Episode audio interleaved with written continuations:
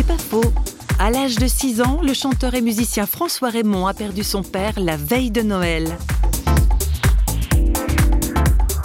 Le 24 décembre, que mon père meurt comme ça, si brusquement, pour moi, ça a été vraiment comme si Dieu devenait quelqu'un de monstrueux.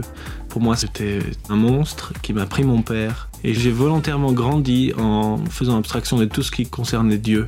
Et c'est à l'âge de 20 ans que j'ai rencontré toute une équipe de jeunes qui faisaient partie d'une comédie musicale qui s'appelle L'enfant prodigue. On a commencé à faire des répétitions où j'étais impliqué. Et un jour, euh, j'attendais le moment d'entrer en scène et là, j'ai eu envie de pleurer.